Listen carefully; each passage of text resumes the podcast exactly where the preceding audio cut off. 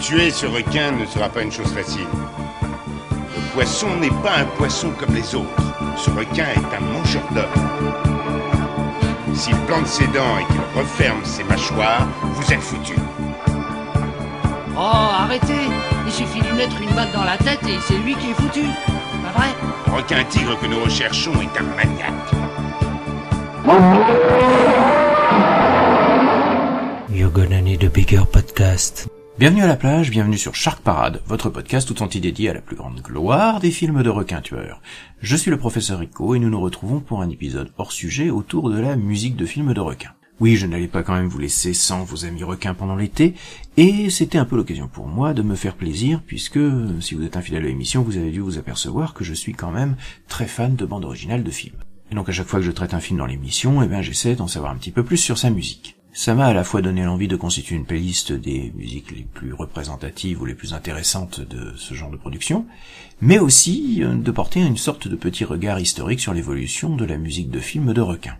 Un peu à la manière d'un scoring de nos amis de VHS et Canapé, ou d'un Total Tracks euh, sans avoir quand même l'érudition d'un Rafik Djoumi ou d'un Mr. D. Alors bien entendu, j'ai pas la prétention de me bombarder un spécialiste de la musique de film, euh, ou même grand mélomane, non. C'est simplement un travail d'amateur, euh, avec évidemment toute la subjectivité euh, de quelqu'un qui écoute généralement ses musiques de film pour corriger ses copies. Ce qui fait qu'en règle générale, mes élèves ont plutôt des bonnes notes quand j'écoute du John Williams ou du Vladimir Kosma, et se prennent des boîtes quand j'écoute du Hans Zimmer. Alors évidemment, je vais pas viser non plus l'exhaustivité, hein, la tâche serait herculéenne tant il y a de films. De plus, pour éviter que le podcast soit interminable, je ne vais mettre parfois que des extraits des bandes originales en question. Et puis, il faut que ces bandes originales soient facilement accessibles. Beaucoup de films anciens, notamment euh, tous les films qui sont avant Les Dents de la Mer, sont assez difficiles à trouver avec euh, des bandes originales qui ont parfois jamais été rééditées. Donc on va essayer de se laisser guider par le plaisir, par l'envie, et puis vous allez pouvoir retrouver les morceaux que nous allons passer ici sur la playlist Shark Parade de YouTube, dont je mettrai le lien sur le site, en dessous de l'émission comme d'habitude, comme je le fais pour les recommandations. Alors, puisqu'il faut bien commencer par un point de départ, et même si nous allons parfois aller un petit peu avant ce film, eh bien, on peut difficilement évoquer les bandes originales de films de requins sans revenir à ces quelques notes qui, jusqu'à nos jours, vont marquer le squal à l'écran.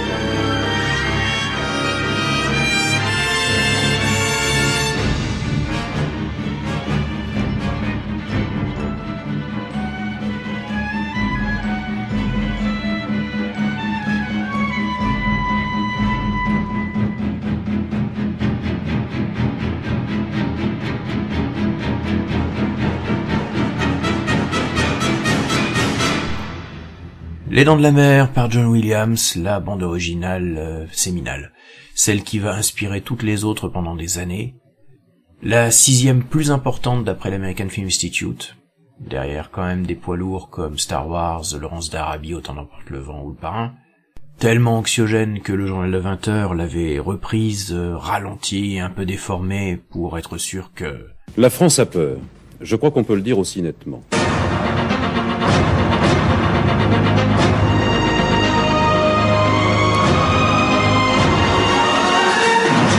Et le film aurait été beaucoup moins fort sans ces deux notes alternées, dont le crescendo annonce le requin qui rôde.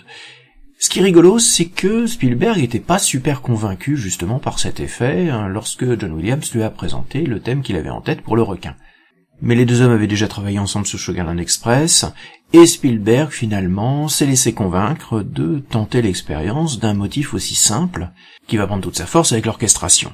Alors on peut pas non plus uniquement réduire euh, la musique des Dents de la Mer à ce thème. La bande originale de Williams est très riche, alternant des moments d'angoisse avec euh, des moments plus légers sur la vie de famille des Brody, ou sur les vacanciers en vacances à Amity, comme nous allons l'entendre dans ce morceau Tourist on the Menu, beaucoup plus léger et humoristique en apparence.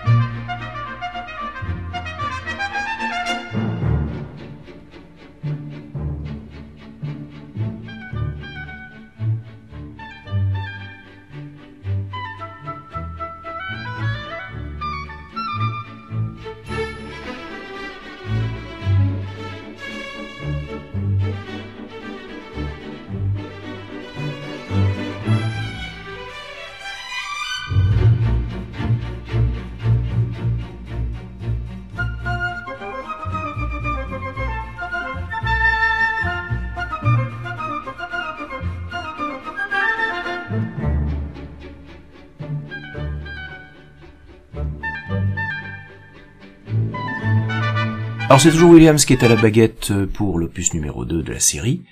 Il a un petit peu moins de temps pour pouvoir peaufiner, mais néanmoins il développe quand même une belle partition, un petit peu plus bourrine, un petit peu plus marqué film d'aventure, avec d'ailleurs, euh, si vous l'écoutez bien, pas mal de thèmes euh, qu'on va entendre euh, dans les Indiana Jones, dans les Star Wars, alors comme il l'avouera sur les bonus du DVD, il n'a pas eu totalement le temps d'aller jusqu'au bout des choses dans ce qu'il voulait faire pour euh, Les Dents de la Mer numéro 2, euh, reprendre le thème et de l'exploiter différemment. C'est ce qui peut expliquer euh, justement que bah, cette partition est assez matricielle de ce que va faire John Williams dans le futur, et qu'elle reste évidemment extrêmement agréable à écouter.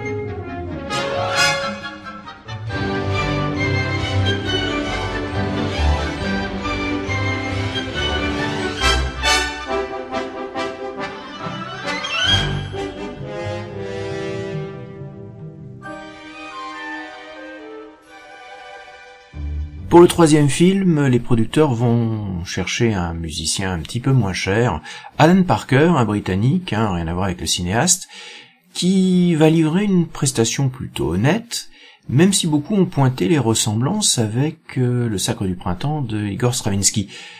Alors, c'est vrai, euh, il y a même des vidéos qui traînent sur Internet qui font les comparatifs, mais moi j'entends aussi la musique d'Alien. Hein. Alors, vous le verrez dans les deux extraits que je vais vous passer, il y a à la fois des moments plutôt réussis, hein, qui essaient un petit peu de, développer des choses à partir des mélodies de John Williams, et puis euh, à côté de ça, des choses un petit peu plus convenues, qui n'a pas non plus vraiment la puissance de John Williams, hein, qui est d'ailleurs lui-même euh, pas le dernier pour copier la musique classique. Alors ce qui est intéressant avec cette Alan Parker, c'est que c'est d'abord et avant tout un arrangeur qui a beaucoup bossé sur la scène pop de Elton John et Michel Delpech. C'est ce qui pourrait expliquer que sa a des accents très début des années 80, limite un peu variétoche par moment. Mais bon, soyons pas trop méchants, ça reste quand même euh, un soundtrack qui est assez agréable d'écouter dans son ensemble.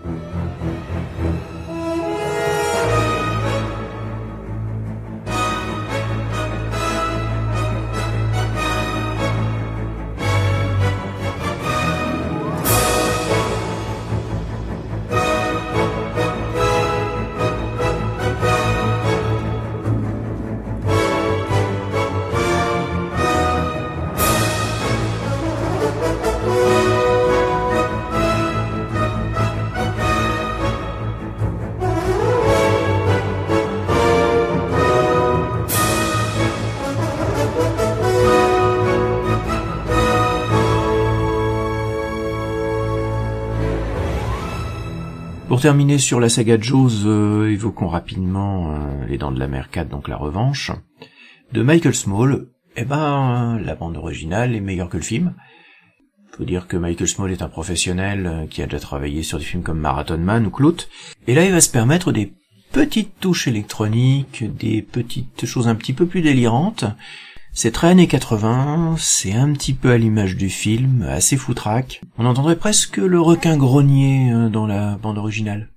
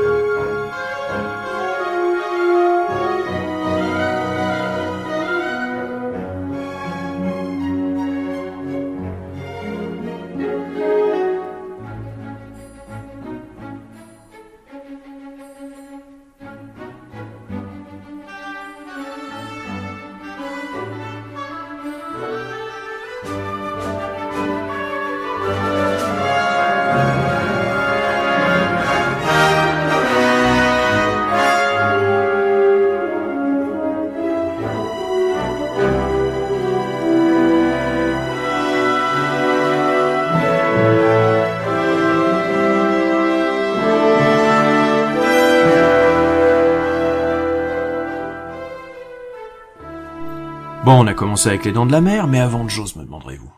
Eh bien, avant Jaws, pas grand-chose. En effet, avant le film de 75, eh bien, le requin n'est pas la vedette des films. C'est souvent davantage un élément de décor ou une menace périphérique dans des drames humains de pêcheurs, ou très souvent aussi dans des films d'aventure exotiques. Hélas, la plupart de ces films euh, n'ont pas eu droit à une réédition de leur bande originale dans de bonne qualité. Je pense à Shark de Samuel Fuller ou The Shark Killer. Néanmoins, certains morceaux restent encore très agréables à écouter dans le style symphonique des années 50, souvent limité par les moyens quand il s'agit de petites productions. On va l'avoir ici avec deux exemples.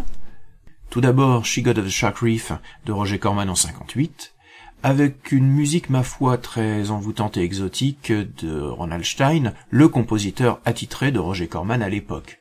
Un compositeur assez méconnu, mais même travaillant à la chaîne pour Corman, capable de livrer des œuvres toujours très très agréables à l'écoute.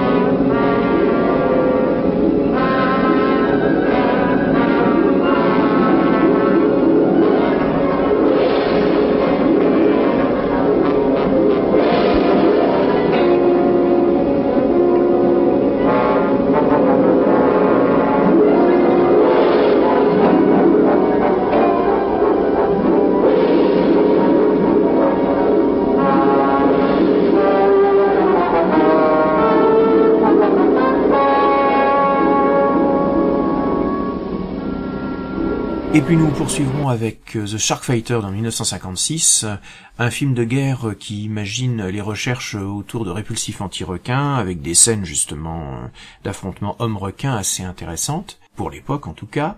Une bande originale composée par Jérôme Moros, un ami de Bernard Herrmann, qui sera un des petits maîtres du western et du film de guerre de l'époque.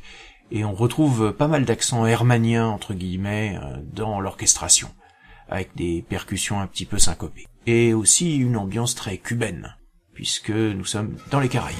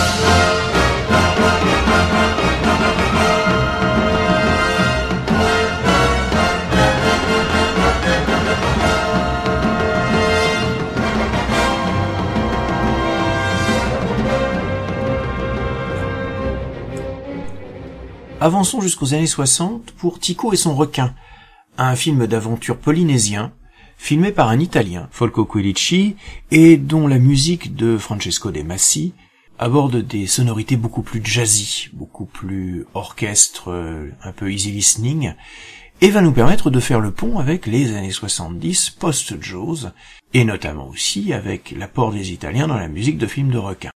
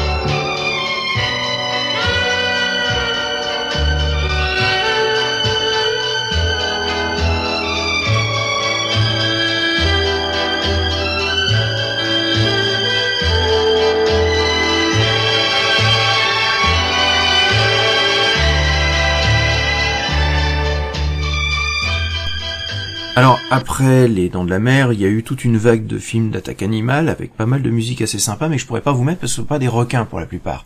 Des grizzlies, des piranhas, des pieuvres, des crocodiles. Il y en a bien un.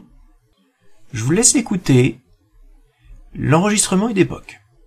Il s'agit de Up from the Depths, un film de Roger Corman, là encore, euh, de 1979, qui va se payer les services d'un petit jeune qui débute.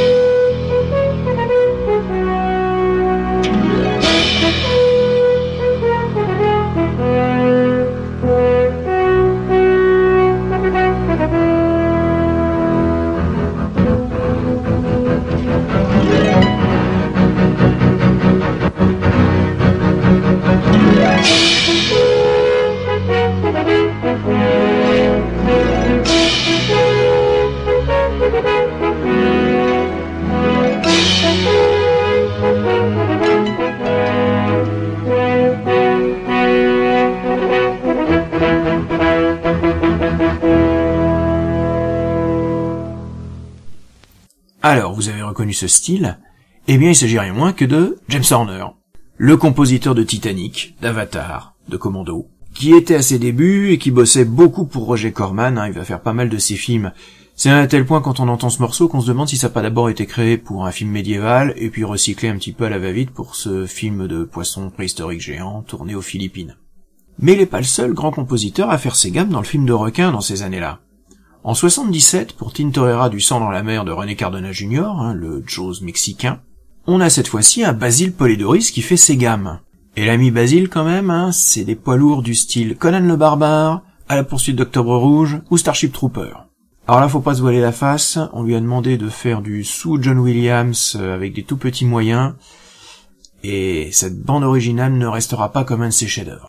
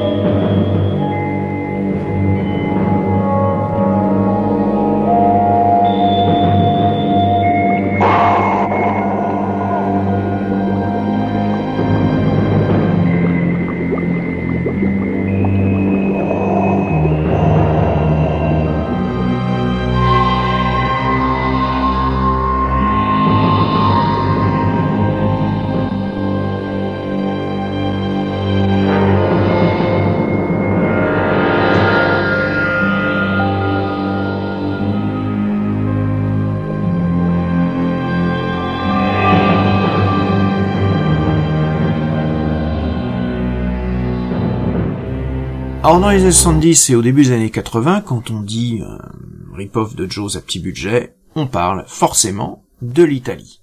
Et là, on rentre dans une zone qui est chère à mon cœur. D'abord parce que les compositeurs italiens n'ont pas les mêmes moyens que les compositeurs américains sur leur production, et donc vont s'éloigner la plupart du temps des grosses orchestrations pour euh, des moments beaucoup plus mélodiques, euh, beaucoup plus pop aussi, on va être souvent un petit peu dans la musique facile, mais avec un vrai sens de la mélodie, des expérimentations, parfois même des chansons. Et pour commencer cette virée italienne, on va aborder une musique qui devrait vous dire quelque chose si vous êtes fidèle de l'émission.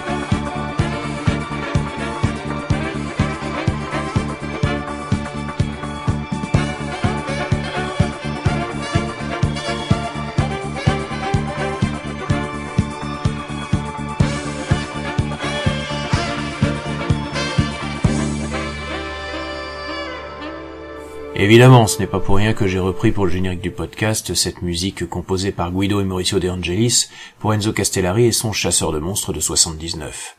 Ok, c'est lounge, c'est easy listening, euh, c'est même un peu kitsch avec son saxophone plaintif. Mais c'est tellement plaisant à écouter. La preuve aussi avec la mort au large, la chanson du générique, et le morceau final qui me sert, d'ailleurs là encore, souvent, euh, de morceaux d'accompagnement pour les recommandations. Bon, je vous demanderai aussi d'être indulgent avec la qualité des enregistrements, parce que pour beaucoup de petits films euh, assez fauchés, il n'y a pas eu de réédition des bandes originales en CD, ou alors de façon quasi confidentielle et introuvable. Donc très souvent, on va être obligé de reprendre la musique directement sur les films, avec la qualité sonore d'époque, avec parfois même un petit peu les bruitages ou les clapotis de la mer qui s'entendent. Soyez indulgents, ça nous permet quand même de découvrir des morceaux très sympathiques.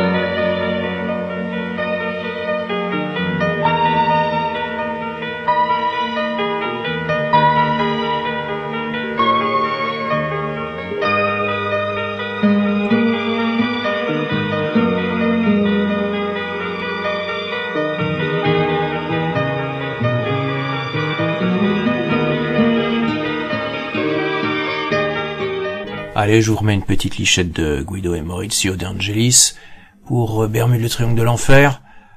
Là encore du pur sucre italien.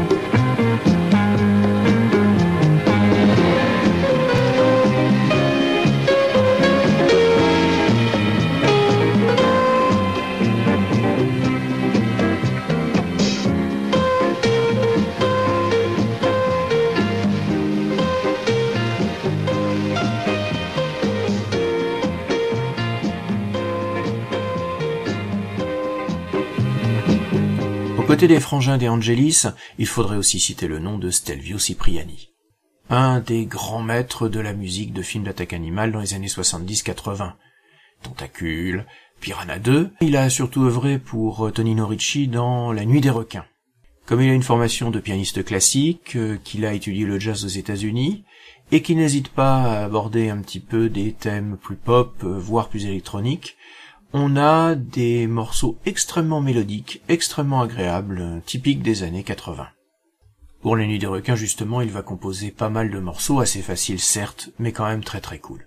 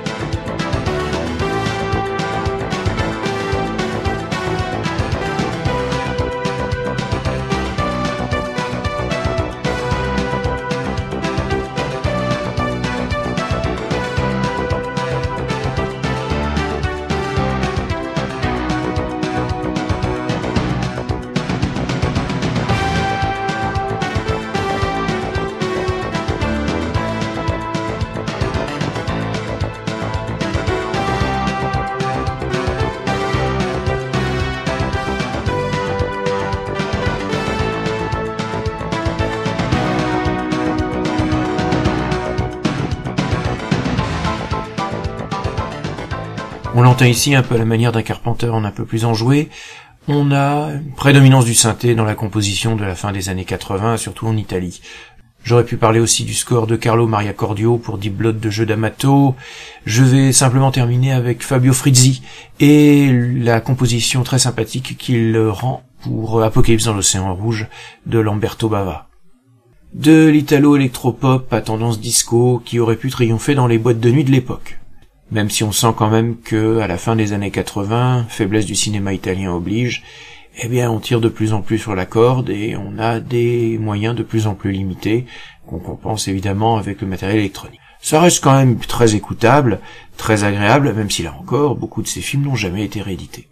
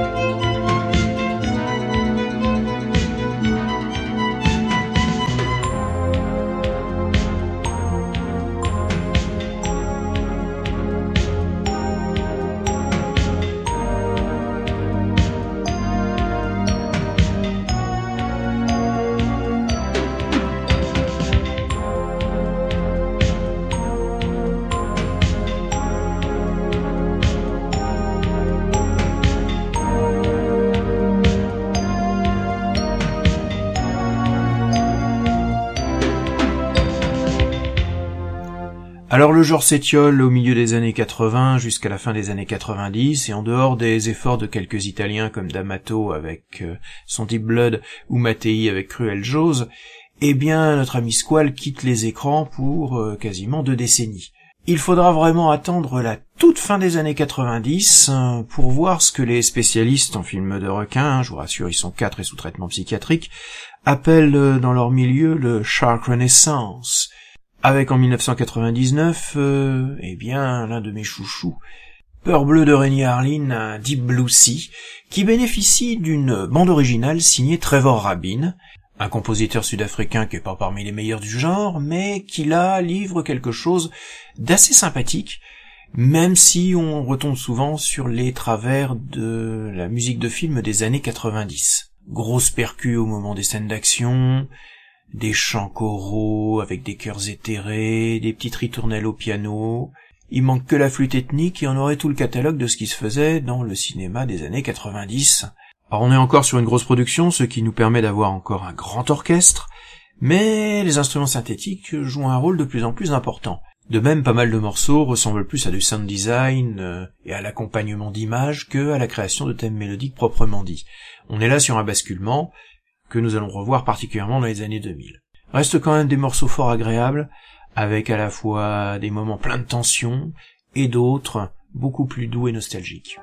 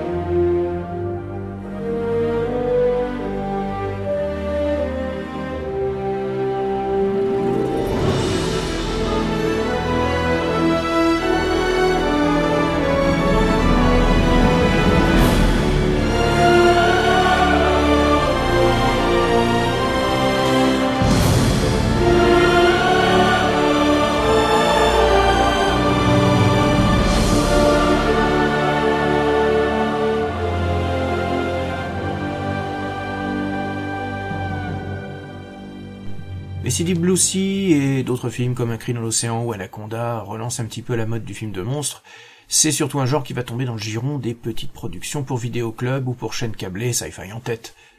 Avec notamment dans la première moitié de la décennie 2000, la société américano-israélienne New Image qui multiplie les petites productions en Afrique du Sud, en Bulgarie, en délocalisant pour économiser les coûts. Alors il faut aussi économiser sur la musique, qui reste malgré tout souvent assez honnête, en tout cas pour les premières productions.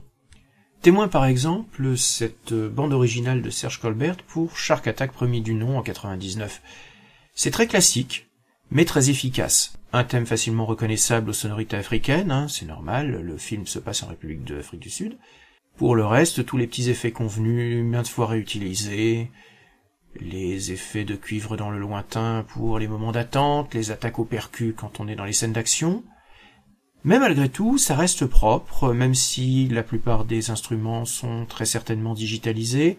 Colbert va faire pas mal de films pour New Image, euh, dont un Shark Zone euh, qui est sensiblement assez classique aussi dans sa musique, avant de se diriger vers la composition de musique pour trailers de films, pour bande-annonce, et ça va même devenir son activité principale depuis 2003 de Mission Impossible à Transformer.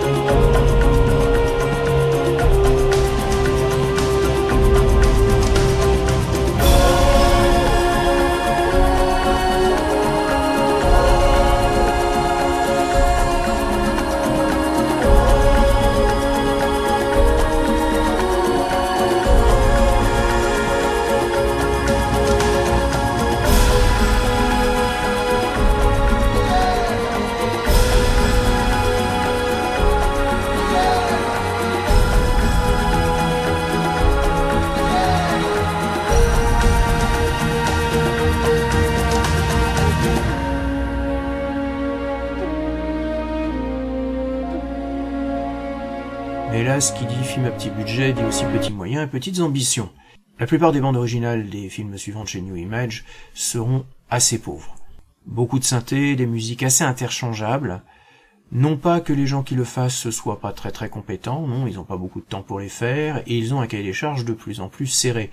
On leur demande de faire de la musique de plus en plus illustrative, une tendance qui ne va cesser de s'accroître avec la montée en puissance du style Hans Zimmer dont nous reparlerons un petit peu ensuite. On va bien l'entendre sur les deux morceaux qui suivent, ceux de Shark Attack 2 et de Shark Attack 3, tant qu'à faire.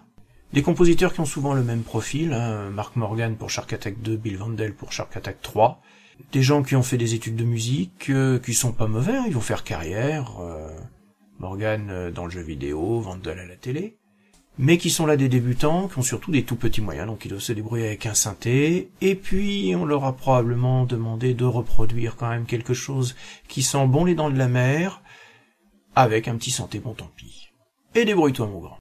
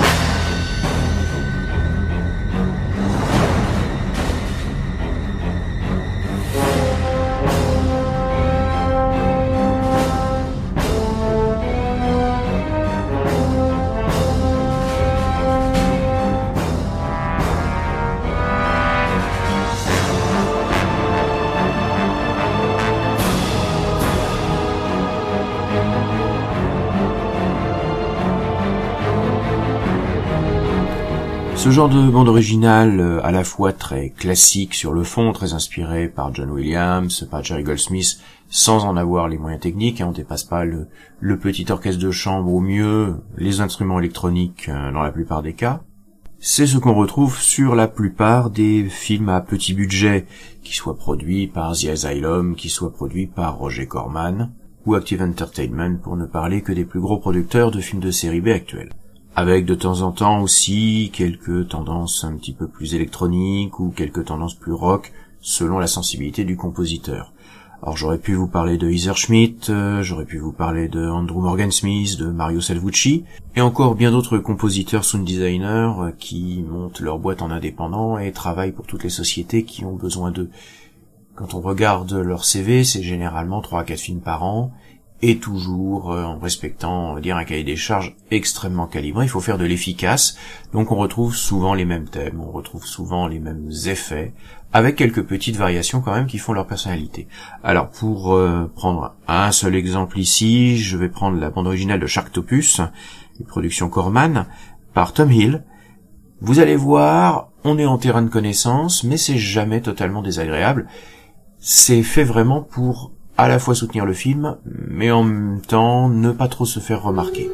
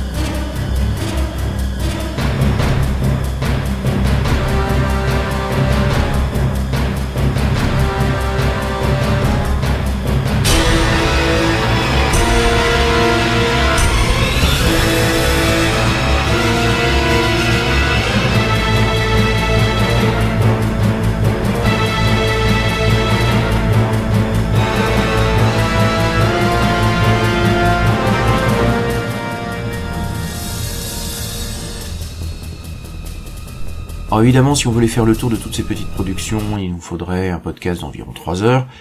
On va essayer de rester raisonnable. Et dans le marigot donc des bandes originales euh, de films à petit budget, eh bien étonnamment, c'est la série Sharknado pour The Asylum qui s'en sort peut-être le mieux, avec euh, notamment pour Sharknado 1 une euh, bande originale de Ramin Kusha qui est vraiment très péchue, et puis euh, Chris Ridenauer, Chris Cano, les compositeurs habituels de la société, qui pour Sharknado 2 et pour les, suivants vont livrer des compositions qui sont assez soignées et qui sont assez variées. Il y a vraiment une technique musicale qui est présente. Les deux Chris euh, qui ont repris donc les bandes originales de la série Sharknado après le succès un peu surprise du premier vont pouvoir vraiment développer un univers musical et, euh, et c'est ce qui est assez étonnant avec cette série, on sent véritablement que c'est le vaisseau amiral de The Asylum, donc euh, il va y avoir euh, aussi bien des groupes de rock invités, hein, je vous mettrai peut-être à la fin la chanson de Sharknado, qui est toujours assez péchue et rigolote, et puis toutes leurs bandes originales, ben, elles sont travaillées, il y a des harmonies, il y a des changements de style, des changements de ton, donc je vous mets un petit extrait de Sharknado de Ramin Kusha pour euh, le premier, qui reste encore assez classique, et puis un autre euh, de Sharknado 2, une attaque de requin, où vous allez voir quand même qu'il y a du métier.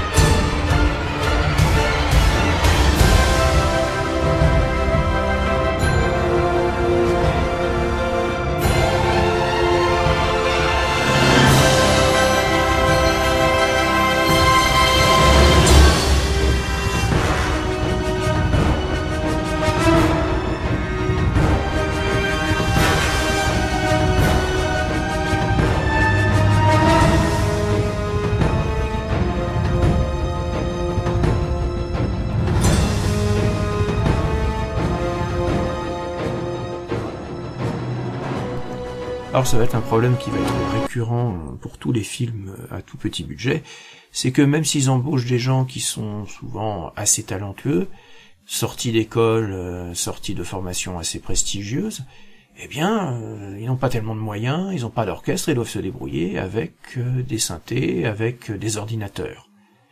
Et puis, bah, il va y avoir quelque chose qui va avoir un impact extrêmement important, c'est l'arrivée du mastodonte Hans Zimmer dans le monde de la musique, qui va révolutionner littéralement la façon dont on fait des bandes originales au début des années 2000, avec euh, l'introduction de plus en plus massive de la musique assistée par ordinateur, avec des sons MIDI, c'est-à-dire préenregistrés, qui peuvent être combinés de façon mécanique sans avoir besoin d'un grand orchestre.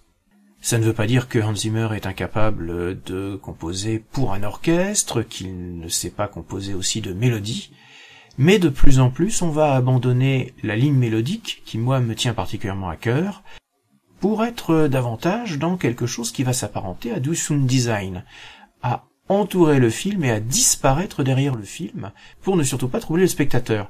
Auparavant, la musique était un ingrédient qui était avec le film c'était quelque chose qui s'entendait.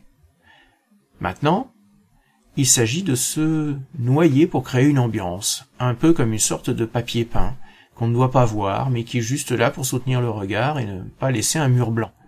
Et je n'évoquerai pas là un des autres cancers de la musique de film à l'heure actuelle, qui est la musique temporaire. C'est-à-dire le fait que le réalisateur arrive avec en tête déjà une musique et impose à son compositeur euh, cette musique qu'il a retenu pour composer son film, pour visualiser ses images, parfois même son montage, et le compositeur doit faire quelque chose qui ressemble à du préexistant. Fais-moi du Dent de la Mer, fais-moi du Deep Blue Sea, fais-moi quelque chose que j'ai déjà entendu, tu varies juste un tout petit peu pour euh, éviter les accusations de plagiat, et tu me fais quelque chose où on sera en terrain de connaissance. C'est quelque chose que beaucoup de compositeurs regrettent très largement parce que c'est un petit peu la mort de la création originale. Au tournant des années 2010, on va avoir une vague de films qui vont essayer de reprendre le requin de façon un petit peu plus sérieuse, notamment avec des protagonistes qui sont souvent coincés au milieu des squales. Alors évidemment, le précurseur ça a été Open Waters, mais euh, sa bande originale qui a été, on va dire, supervisée par Graham Revel, ce sont surtout des chants traditionnels qui sont utilisés de façon un petit peu éthérée. C'est avec The Reef en 2010 et la bande originale de Raphaël May que on va avoir des films qui vont jouer souvent sur des nappes de synthé, d'instruments assez ténus, avec euh, soit des chœurs, soit une petite ritournelle obsédante qui vient renforcer l'impression de malaise.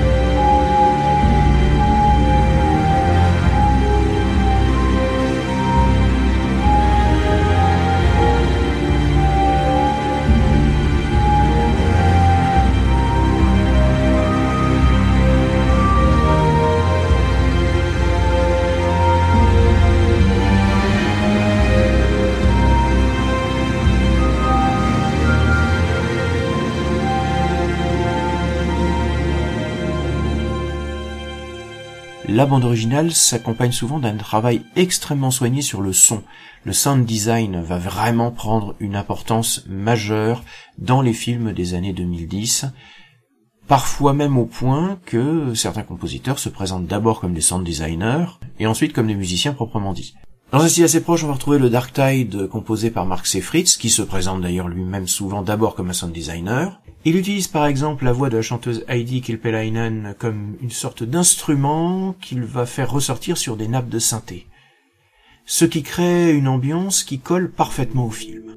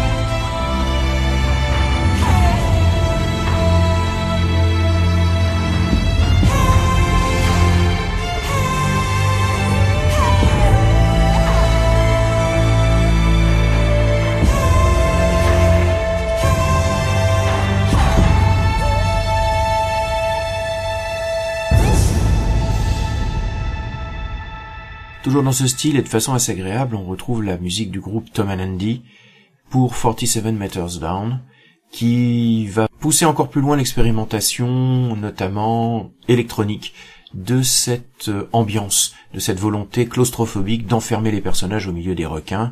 Là, on sent véritablement que l'idée est d'abandonner progressivement toute mélodie pour être dans quelque chose qui est purement sensoriel.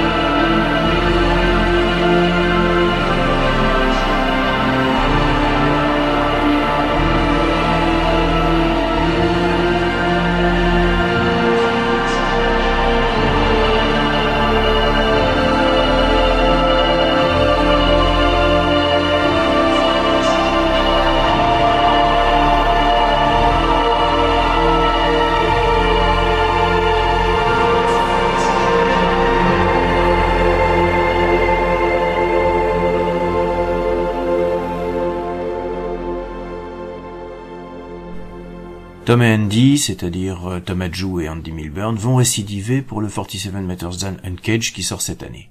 Petite déception quand même, on retrouve euh, les nappes de synthé l'atmosphère très particulière euh, de ce groupe, mais sans véritable nouveauté, un peu trop minimaliste à mon gré, sans ajouter de textures ou de motifs originaux. Alors il faudra voir ce que ça donne dans le film, mais à l'écoute tout seul sur l'album, c'est un petit peu ennuyeux.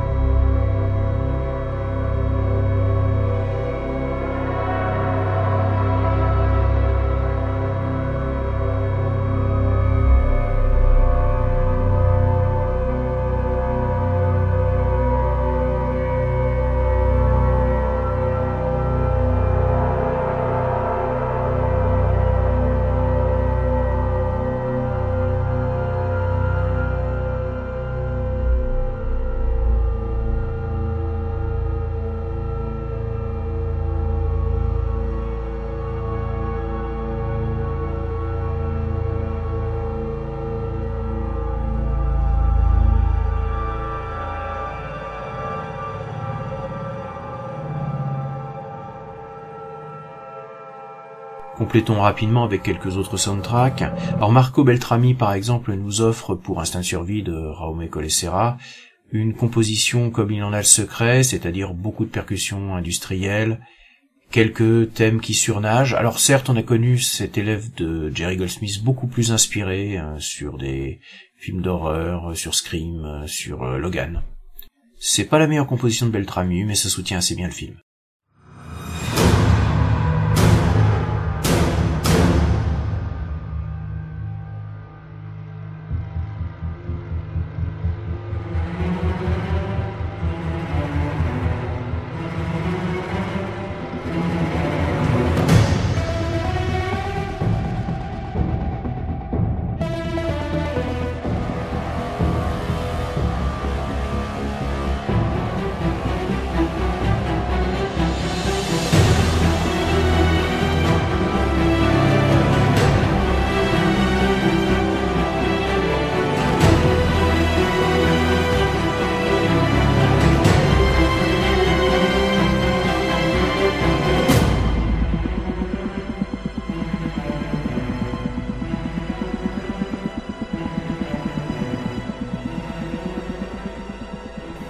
Dans le même genre, on est encore plus feignant à mon point de vue, la bande originale de Shark Knight, euh, qui est signée Graham Revel, où là vraiment on est quand même dans du bruitisme, qui joue même sur des tendances un peu électro, un peu synthé, et qui au final euh, est complètement oubliable.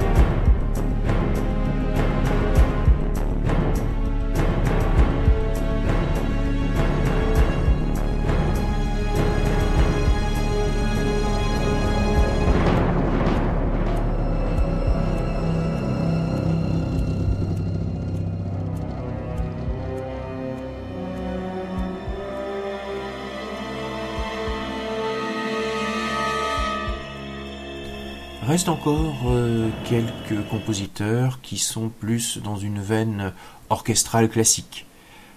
La bande originale de The Meg, qui a été composée par Harry Gregson Williams, renoue avec des accents orchestraux et la volonté de retrouver un petit peu l'esprit des grands orchestres à la John Williams.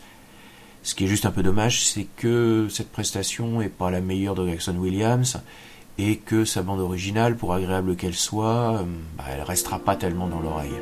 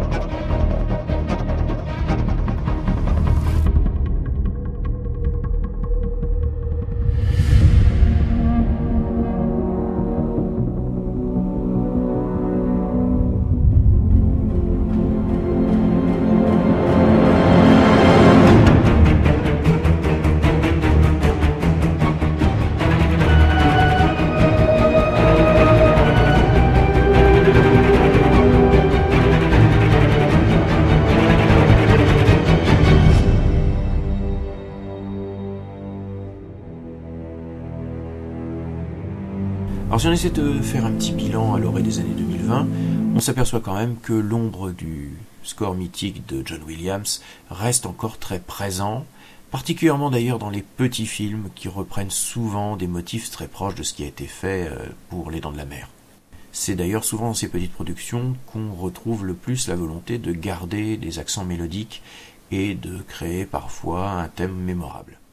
Enfin, un thème dont on pourrait se souvenir si ces bandes originales avaient droit à davantage de visibilité, des sorties sur support physique, mais la plupart de ces compositions sont assez difficiles à trouver, en dehors éventuellement de quelques extraits sur les sites personnels des compositeurs. Pour les films de requins qui ont un petit peu plus de budget et un petit peu plus d'ambition, on travaille davantage sur l'atmosphérique, on travaille davantage sur l'ambiance et le sound design, la musique devant se fondre dans l'image, le porter, mais jamais se faire véritablement remarquer. Et c'est quelque chose d'assez symptomatique, c'est que sur la plupart des films de requins récents, finalement, la musique, on ne la remarque pas à l'écoute du film. C'est plus tard euh, que, effectivement, on peut être accroché par tel ou tel air ou telle ou telle ambiance. Mais là, on arrive euh, un petit peu au bout du système euh, des nappes de violon ou de synthé, et puis une voix ou une petite mélodie qui va un peu soutenir l'ensemble ça commence à être un peu usé comme système et comme euh, représentation. Le problème c'est que pour l'amateur de bandes originales, on a un petit peu du mal à se mettre des choses vraiment croustillantes sous la dent ces dernières années. Pourtant, soyons clairs, c'est pas le talent qui manque, même pour les compositeurs de petits films. Le problème, c'est que la production actuelle est extrêmement frileuse à tenter des choses un peu nouvelles. On est dans des chaussons, on va reproduire ce qui a déjà marché, on prend peu de risques. Et c'est particulièrement vrai pour la musique de film à l'heure actuelle. J'aimerais bien qu'un compositeur nous propose quelque chose de neuf avec euh, un film de requin qui essaierait d'explorer autre chose que reprendre les effets des dents de la mer avec les percussions, les attaques au violon, ou alors la jouer totalement atmosphérique avec musique plutôt neutre, souvent synthétique, qui va se fondre à l'image. Non pas que ça ne marche pas et que ça peut pas donner de très belles soundtracks, mais ça ronronne on attend véritablement bah, le prochain compositeur qui va apporter quelque chose au genre, une vraie nouveauté. Voilà, alors j'aurais pu euh, aborder bien d'autres compositions, euh, notamment dans les films à petit budget. J'ai essayé de resserrer et déjà on, va largement déborder, je pense, au-delà de l'heure. Vous allez pouvoir retrouver aussi sur YouTube euh, la playlist de tous les extraits que nous avons écoutés ensemble. J'ai essayé de les reclasser dans l'ordre de l'émission. Je vous mettrai le lien de la playlist dans les recommandations et vous allez pouvoir la trouver au nom de chaque parade, je pense, sans trop de difficultés, en farfouillant un petit peu sur YouTube. Voilà un format un petit peu inhabituel, mais j'avais envie de vous faire découvrir euh, pas mal de musiques très sympathiques et de compositeurs qui méritent qu'on les suive. On se retrouve normalement dans 15 jours à peu près pour euh, aborder Les Dents de la Mer, deuxième partie, et Shark Swarm, l'armée des profondeurs, 25e émission de la série Shark Parade. Je vous souhaite donc une bonne fin d'été, et en attendant, vous pouvez retourner vous baigner.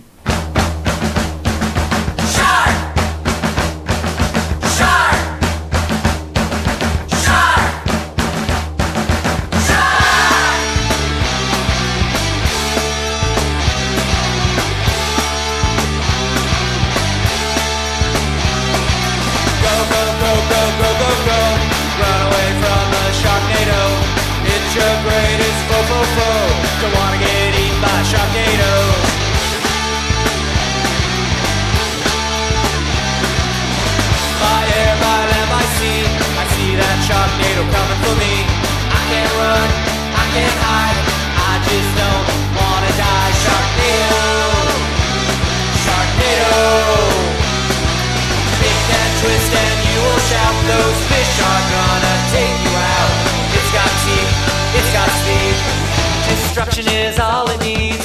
No, no, no, no, no, no, no. Run away from the Sharknado. Blood is gonna flow, flow, flow.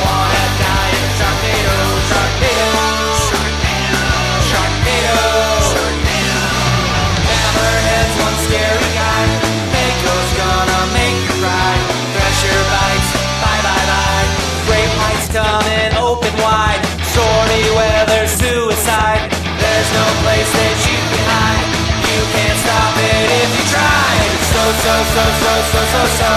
I'm gonna fight a sharknado. Bombs are gonna explode, blow, blow. We're all gonna die in a sharknado. Sharknado. Sharknado. Sharknado. Sharknado. sharknado.